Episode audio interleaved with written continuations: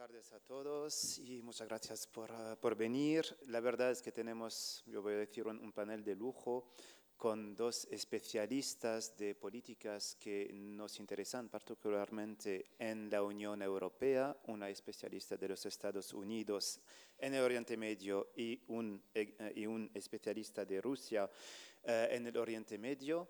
Y la verdad, yo, yo, tengo que decir que son dos personas que yo sigo en, a título personal en mis trabajos, que son referencias, que son gente que trabajan de manera diaria y de manera muy seria sobre estos temas y son personas que de verdad nos van a aclarar sobre muchas preguntas que tenemos en cuanto a los asuntos uh, relacionados con el Oriente Medio. Uh, como ya sabéis, lamentablemente cuando se trata de hablar de la Unión Europea en Oriente Medio, pues hay muchos puntos de vista, hay muchas maneras de mirarlo, pero nos quejamos siempre de que si la Unión Europea todavía no tiene un papel uh, fuerte en la región.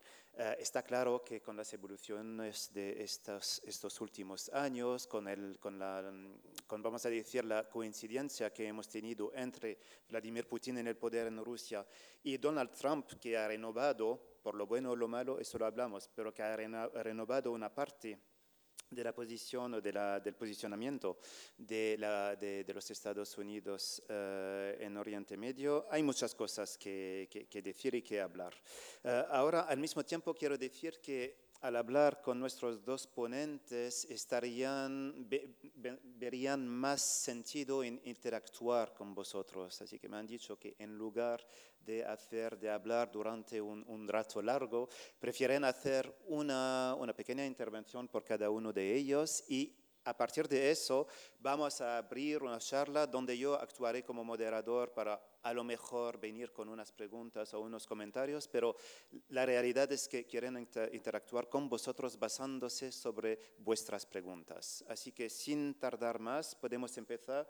Yo sugiero que empecemos con Dalia Dasakei, que como lo ha dicho, como nos ha acordado uh, Karim, es directora del Centro de Políticas Públicas de Oriente Medio y analista política en la Round Corporation, que es uno de los centros de investigación los más conocidos en los Estados uh, Unidos. Uh, ha escrito y sigue escribiendo en muchas publicaciones o muchos, uh, muchos periódicos muy conocidos, los uh, Los Angeles Times, Washington Times, las revistas Foreign Affairs and Foreign Policy. Uh, y como, tal y como lo decía, es una referencia sobre estos asuntos relacionados con, el Oriente, eh, con la política americana de Oriente Medio. Así que sin tardar, por favor, Dalia, te escuchamos. Thank you so much. Um, really uh, gracious of you to host us here uh, in this beautiful, beautiful building. You all are very lucky here in Madrid uh, to have such a beautiful facility uh, to discuss Middle East politics and culture. Uh, personally, looking at the beautiful artwork outside, I'd rather be there or maybe even downstairs where the wine apparently is. But thank you for, for being willing to uh, join us uh, today. So I'm going to just say a, a, few words about current U.S. policy. Uh, and then, uh, and then, as we discussed, we hope we can engage in some some Q and A. Uh, what I'll do, I think, is uh, focus on two things. Uh, I'll focus on some areas, you know, when we try to make sense of what the United States is, is doing in the Middle East now, I think it's important to look at both areas of continuity and areas, areas of change. So first I'll focus on a couple points where I think we've actually seen more continuity uh, than you might have expected between, uh, from the Obama administration to the Trump administration. Uh, but then I'll get to the interesting areas and concerning areas, in my view, where we're seeing some radical departures uh, from the past. Uh, and then I'll leave it there, uh, and hopefully that will provoke you enough uh, and my Russian colleague as well, though I'm not trying to provoke him. So we'll see if we can find uh, ways we can cooperate. Uh, so, uh, talking about first starting with areas of continuity, I, I think you know it's important to note. Uh, and understand when you're looking at the United States and how we look at this region, uh, that there is continuing concern, first and foremost, with the threat of extremism and terrorism, because that ultimately is what strikes the United States at home. It struck us at home on 9 11. uh, and continues to be a concern to this day, and of course is a major challenge here in Europe and globally. So I think, you know, when the Obama administration um, kind of passed the torch over to the Trump administration, we saw a good amount of continuity uh, in the counter ISIS fight, the counter Daesh fight, uh, to erode uh, the influence of the Islamic State, to ultimately degrade their capabilities, um, remove the caliphate and their territorial presence, um, and hopefully to prevent the resurgence of this uh, very dangerous group. So I think we see a lot of continuity. There was the same personnel in place. You saw a lot of um, continued policies in that area. Uh, the other area I think you see a lot of, of um, continuity is, for better or worse, Syria, which I think is probably you could argue, and here is where I may disagree with my Russian colleague, um, one of the most catastrophic wars we have seen in the Middle East. Uh, you have a population where half the population is displaced either internally or regionally. It, there has been um, spillover, uh, humanitarian consequences, but spillover that has affected the entire region in, including the European continent when you're talking about the refugee and migration stress. Uh, so I think um, Syria has proven to be one of the most horrific wars, but one of the most challenging. What we see in the Trump administration, like the previous administration, is an interest in not getting involved in this conflict. And again, I say for better or worse because we can debate whether the US should have intervened whether we could have done anything to stop uh, this horrific conflict. But I think there's general acceptance now um, that Assad has won, is controlling large parts of the country. Uh, and now the issue is how to maintain U.S. interests in that country uh, in this uh, kind of I wouldn't call it quite post-conflict because the conflict's continuing, but that's that's the main issue. And I'll just end with the last point of continuity, which which really ties to the Syrian issue, which is real fatigue in the United States with the Middle East. There's exhaustion. Uh, this is kind of a, a, a, phenomenon you see across the political spectrum. Uh, you see it in popular attitudes, you see it among political leaders. You know, there's not much agreement in politics in the United States right now, but this is one area of agreement where there's real. Um, there's real interest in seeing our partners do more in this region. There's a feeling we've fought, you know, three wars uh, since 2001. Uh, and what do we have to show for it? The region looks as unstable as ever. We've lost blood and treasure.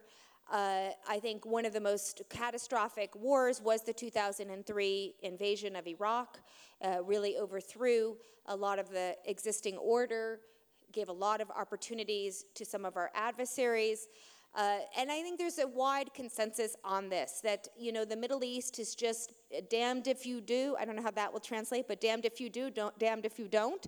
Um, and so there is an interest in figuring out can we have regional partners do more of the legwork for the United States to protect their own interest. Um, as someone who is in, follows the Middle East, this concerns me because I think the United States still does have a lot of interest in the region. This doesn't mean we need to be militarily intervening. I very much think we should not be. Uh, but there are other ways to stay engaged with this region. But unfortunately, I think we're seeing an overreaction to the military approach of the United States in the past and a general sense that we need to disengage uh, from this region entirely which I think is, is potentially quite dangerous. So, those are some of the areas of agreement, you could say, more or less, in US politics today when it comes to the Middle East. Now, I'll just end or just say a few comments on maybe what's the more interesting part, which is where we see really, really serious departures in the Trump administration. I'm going to focus on two um, I'm going to put aside the style of this particular president, uh, which is unprecedented in the United States. Um, I'll leave it there. In terms of Middle East policy, I'll focus on two issues Iran, which, to be honest, pretty much every every issue in this region, in the Trump administration, is looked at through the prism of Iran. There's no question in the Middle East that isn't viewed in terms of how will this affect our ability to erode and counter Iranian influence in this region. So I'll focus on Iran, which is the core of the current approach, particularly the withdrawal from the Iran nuclear agreement. And then I'll focus on Israel Palestine, where I would argue is we're seeing the second major departure from not just from the Obama administration, but probably any previous U.S. administration uh, since the U.S. has been involved in peacemaking um, in this region. So, starting with Iran, uh, I, I, I, will focus on the Iran nuclear agreement because I think that's where it's most clear, where we've had uh, such a radical shift. The Trump administration, President Trump chose to withdraw from a nuclear agreement that wasn't perfect, uh, that wouldn't solve all the problems that the United States has with Iran, that indeed the global community has with Iran. Uh, but it contained the problem. It was an agreement uh, recognized by the major powers, one of the few areas where we do have quite an agreement with Russia and even China, uh, certainly here in Europe as parties signing to the agreement. Um, and the president decided, uh, really when he came into office, already talked about it being the worst deal ever, but uh, a year ago, May, uh, decided to formally withdraw the United States from that agreement. That withdrawal from the nuclear agreement is, I would argue, leading to consequences we will be living with for a long time to come. I think we're already seeing the consequences of the withdrawal with the escalation in the region just this past week and certainly over the summer with repeated attacks, um, presumably from the Iranians and Iranian lined groups. Because ultimately, what we did, for those of you who don't follow it, is we withdrew from a deal even though the international community certified the Iranians were complying with the agreement. We did this unilaterally, and not only did the Trump administration decide to unilaterally leave this agreement, they decided to do what's called a hard exit from the nuclear deal. So it wasn't just the US said, I don't like this deal anymore, this was an Obama thing, it was wrong, it was stupid, it was short sighted, it made Iran more aggressive, and so forth. You could argue that's fine. It's a new administration, they have their own assessment. But what was so dangerous, I would argue, is that we did it in a way that didn't just punish our adversary and, and signal US um, frustration with this agreement. We decided to punish our allies as well. So when the United States left the agreement, we left it saying, not only are we getting out of this thing, but anybody in the world that including our close European partners, including our Japanese partners, including our other Asian powers that are aligned with the United States that rely on Iranian oil, we are going to punish you if you continue your trade with Iran, if you continue to import Iranian exports. Um, this is what has become known as the maximum pressure campaign against Iran. Uh, it has really, in my view, served to isolate the United States more than it served to isolate Iran. And in the first year of this campaign, the Iranians abided by the agreement, kind of laid low and thought they would, you know, ride it out. But now, as many people are arguing, instead of um, uh, taking a very cautious approach, we're seeing the Iranians respond to the Trump administration's maximum pressure with maximum resistance. And this is a very volatile escalatory situation in the Middle East today. So that's number one. Um, we can get into this in Q&A more on the broader concerns about Iran and the region, and, and they are valid concerns. Um, but this was a radical departure because this was an agreement uh, and in the international community and in pretty unprecedented to be uh, leaving um, in such a way that alienated uh, close partners in doing so. Um, so that I think is probably the most transformative departure. Uh, but the second one, which I know is followed closely here from what I understand, is the Israeli Palestinian arena.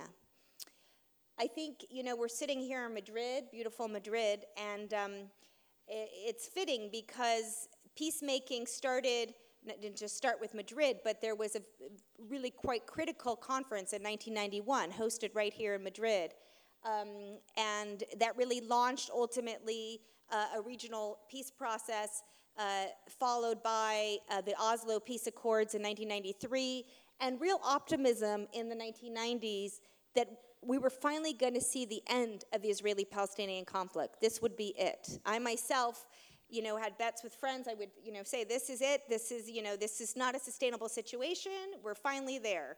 Um, I've been disabused of that idea. Um, sadly, uh, I think we're as far away from a resolution to this conflict than we may have ever been. Um, but what's different about the Trump administration's approach toward this, and I wouldn't blame them for the lack of Israeli Palestinian peace. There were not great conditions uh, for peace to succeed before President Trump came to power. Uh, Obama tried with Secretary of State Kerry and was not so successful himself. So it's not that I would say the Trump administration is to blame for the lack of peace.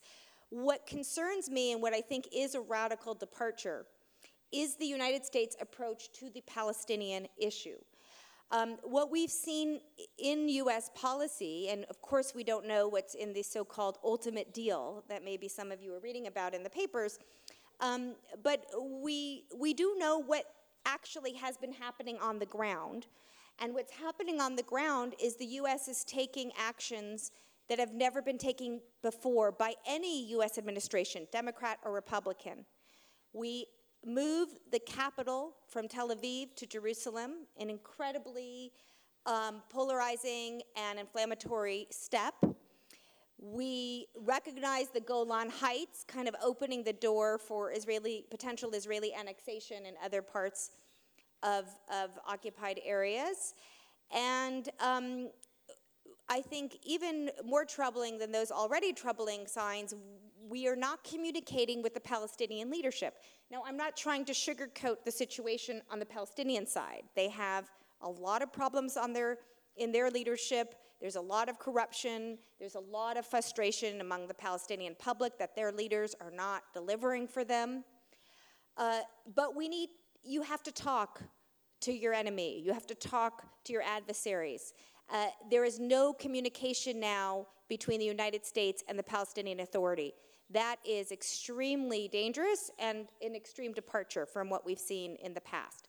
Not only is there no communication, but in official US documents, if you look at the official US websites of the State Department, the Palestinians are not even listed as an entity in this region anymore. It's as if the current US policy is to wish away the Palestinian issue. I am not arguing that the Palestinian issue is front and center anymore. It's just not. The region has moved on. There's a lot of other challenges. Um, I mentioned the Syria war, first and foremost, probably among them, but many others, Yemen, Libya, etc. But the idea that you can wish away a problem like the Israeli Palestinian conflict, I think, is extremely unrealistic and extremely dangerous. So I'll just stop with those thoughts about, you know, where we've had some continuity, where we've had change, and I, you know, don't ask me where things are going because this might be one of the most unpredictable moments I might have ever been witnessing in the Middle East. Thank you.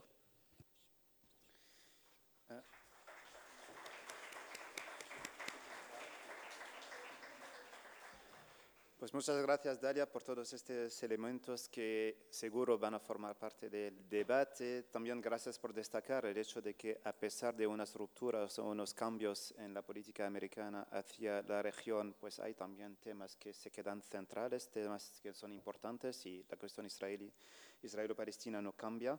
Eh, de aquí vamos a decir al enfoque ruso con Yuri Barmin, que es director de Oriente Medio y África del Norte en el Moscow Policy Group. También tiene, una experiencia amplia en cuanto a su trabajo con varios organismos que incluyen el Consejo de Cooperación del Golfo y también es autor de, análisis de manera regular en también eh, en, sitios o en publicaciones que son de referencia tal, bueno, que son publicaciones que, o sitios que conocéis como el Monitor, el Middle East Institute o el Shark Forum. Así que, Yuri, te escuchamos también para tu punto de vista y tus explicaciones sobre el papel de Rusia y la visión de, de Rusia hacia el Oriente Medio. Thank you very much. I'm very glad to be here today. It's my actually my first time in Madrid, so Thank you for a warm welcome and uh, especially warm weather because it's getting very cold in Moscow these days. Um, so, um, obviously, there's a lot to say about Russia's role uh, in the Middle East, Russia's vision in the Middle East, but I think I might just uh, focus on a few things for now, not to you know overburden yourself you with uh, my thoughts.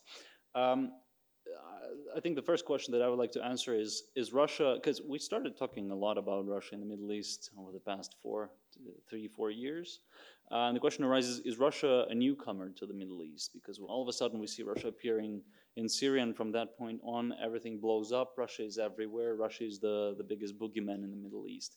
Uh, no, I think Russia is not a newcomer to the Middle East. Um, I think the the return it is it is it is accurate actually to say Russia returned to the Middle East because uh, uh, if you look at the Cold War period, Russia was heavily involved in Middle Eastern affairs. Russia heavily invested in uh, regimes, um, most often in autocratic regimes, supplying them with weapons, supplying them with cash, never asking anything in return, just kind of kind of uh, investing in these regimes just to keep that front against the capitalist, you know, imperialist West uh, going in the Middle East. Obviously, when the Soviet Union collapsed, everything changed. Russia's priorities changed.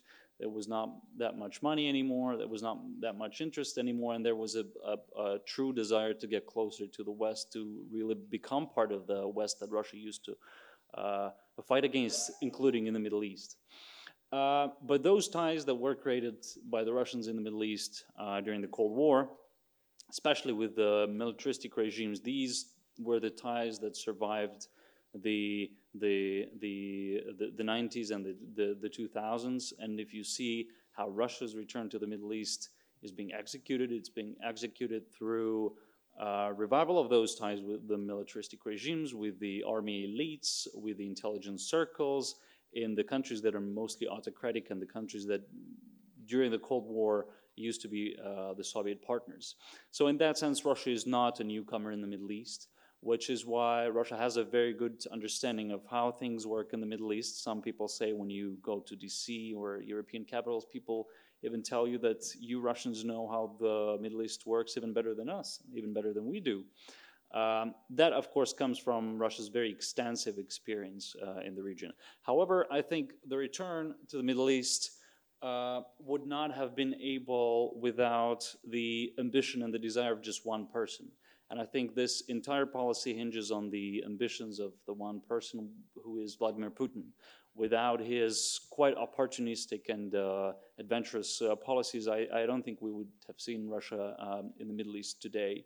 Um, primarily because the the traumas of the Cold War, including the primarily the uh, the, the war in Afghanistan, the, the war that really kind of that really left a mark, a wound on, on the Russian population that is still very strong. Uh, so without Vladimir Putin, I would say wisely designing this return to the Middle East, uh, without reminding people of, of the traumas of the Afghanistan invasion, of the failed Afghanistan invasion, uh, that I think is a very big uh, achievement of his uh, president uh, of, of his administration.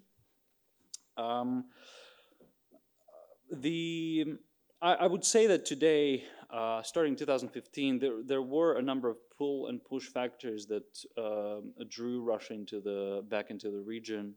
among the the the the the push factors, I would definitely name the Arab Spring. Uh, and Russia has a very interesting interpretation of the Arab Spring events because it doesn't see the organic nature of these revolutions that happened across the Middle East. Russia rather uh, interprets them as a as a continuation of uh, revolts, revolutions, as something that was um, uh, that was staged from uh, from abroad externally, primarily blaming the West for it. And Russia definitely sees the Arab Spring as the continuation of the uh, color revolutions that were happening, happening uh, across the post-Soviet Union space in the 2000s.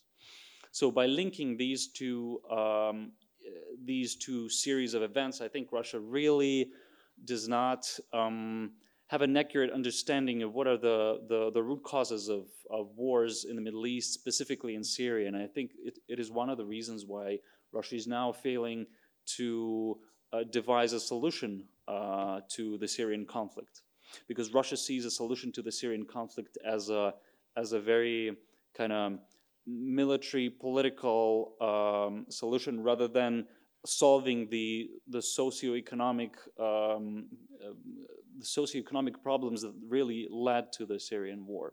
So this is one of the push factors is the Arab Spring that is seen as a, as a continuation of color revolutions.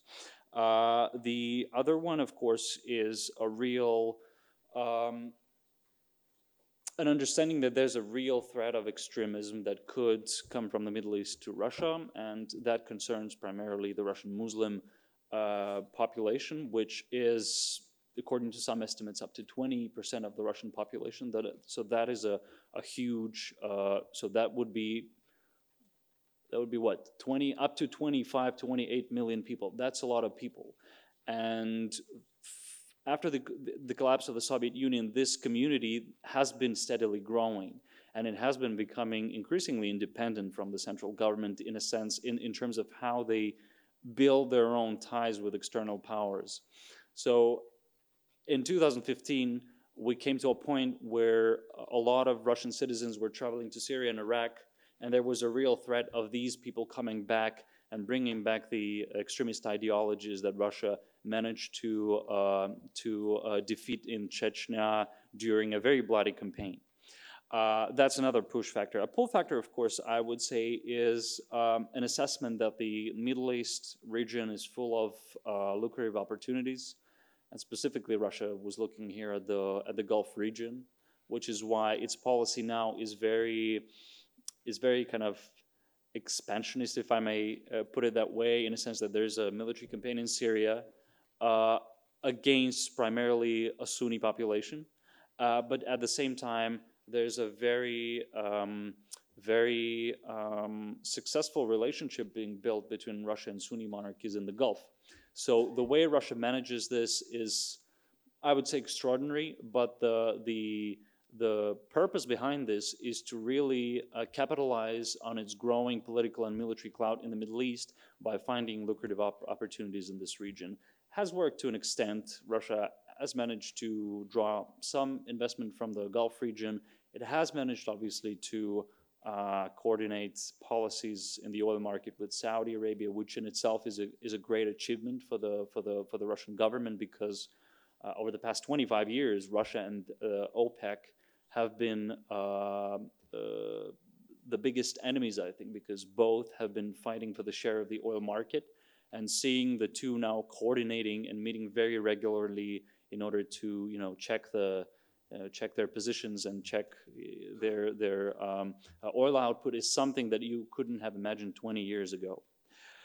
Um, it was interesting that Dalia was talking a lot about how Iran is the prism through which a lot of U.S. actions in the Middle East are being interpreted now.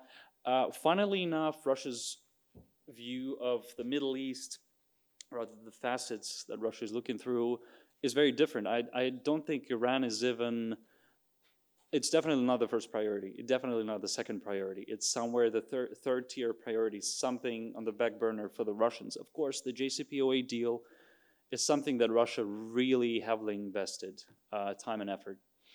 Uh, but um, seeing the JCPOA fail, I think makes Russia unhappy not because of the fact that this deal fails, but because it might drive Iran politically away from the Russians, uh, which, uh, of course, Russians would like to prevent from happening because the, I think one of the biggest achievements of uh, Vladimir Putin's administration is being able to become friends with the regimes, with the, with the, with the governments that normally Russia would not uh, ally itself with. Uh, I mean Turkey, I'm in Iran, I'm in Saudi Arabia. Uh, the countries that Russians are naturally uh, um, naturally opponents with. So the, the, the, way Russia managed to turn its policy around, its positioning in the Middle East around is, is fascinating, I think. Um, but uh, like I said, Iran, I don't even think Russians uh, care that much about Iran. What I think they care about in the Middle East right now is about A, how to uh, save face in Syria, how to get, get a, um, a decent exit of out of Syria, meaning how to capitalize on this conflict.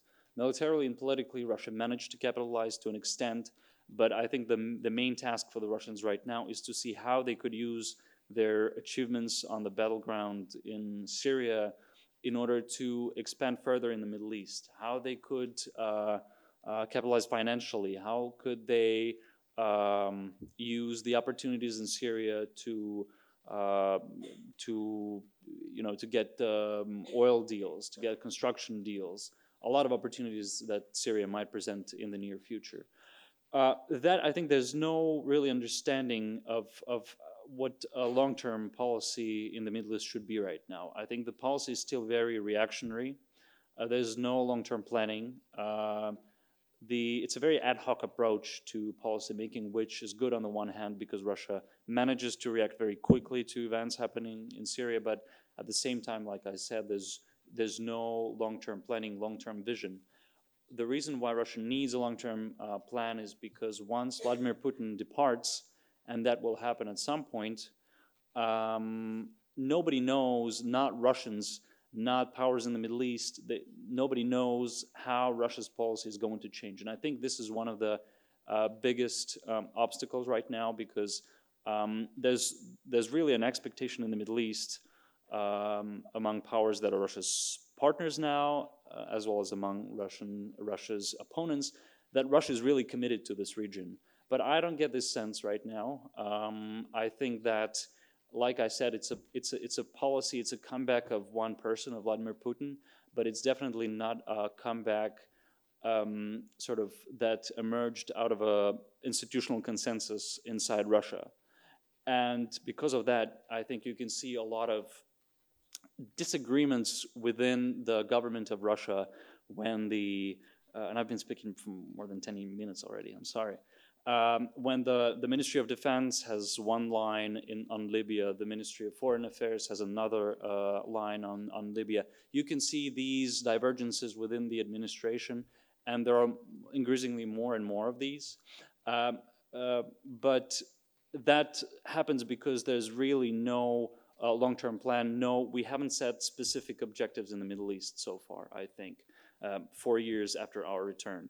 And um, I think there was, you said something about, in your remarks, you said something about the fall of the Berlin Wall. And um, I, people keep asking me from time to time, um, so did we enter a new Cold War in the Middle East? We used to have the Cold War in, uh, in Europe. Do we have a Cold War in, in, in the Middle East? I would say no, uh, but um, interesting. I like the parallels that some people draw between the Berlin Wall falling in, in Germany and Berlin Wall, wall moving to the Middle East. Some people say the Berlin Wall is now uh, along the Euphrates River, the river in Syria that divides the, the kind of the arch enemies, if you want, the Syrian government and the Americans in Syria, and the Russians heavily investing in the Syrian government, supporting it. On the opposite side of that wall is American, uh, uh, our American forces supporting the, the Kurds, uh, the SDF, a Kurdish Arab coalition, and not neither of these sides are willing to take the first step in order to kind of find the common ground. So maybe we're seeing a new Berlin Wall emerging in the Middle East. I don't know, time will show. But um, uh, unfortunately, one probably one last remark I think is that I think that the, one of the biggest strengths of the U.S. power in the Middle East is that it does have partners, real partners that it can rely on. The Trump administration, of course, departed from this policy to an extent, you know, uh, alienating uh, some of its traditional partners. But I think one of the weaknesses that Russia has is that it does not really have partnerships. Russia is on its own. Iran is not a partner, although Iran, if you look at the map, is the only Middle Eastern country that Russia has sort of borders with through the Caspian Sea. Uh, the Syrian regime is not really a Russian partner because the Syrian regime has its own interests of uh, surviving through this war, and nobody knows how the Syrian government is going to behave once the war is finally over, not not militarily but also politically. Once uh, uh, uh Bashar al-Assad secures his uh, political future. and when you look at it, Russia is on its own in the Middle East, and I think until Russia manages to find strong partnerships that it can really invest in in the long term, I don't think this uh, Russia's uh, policy in the Middle East will be sustainable.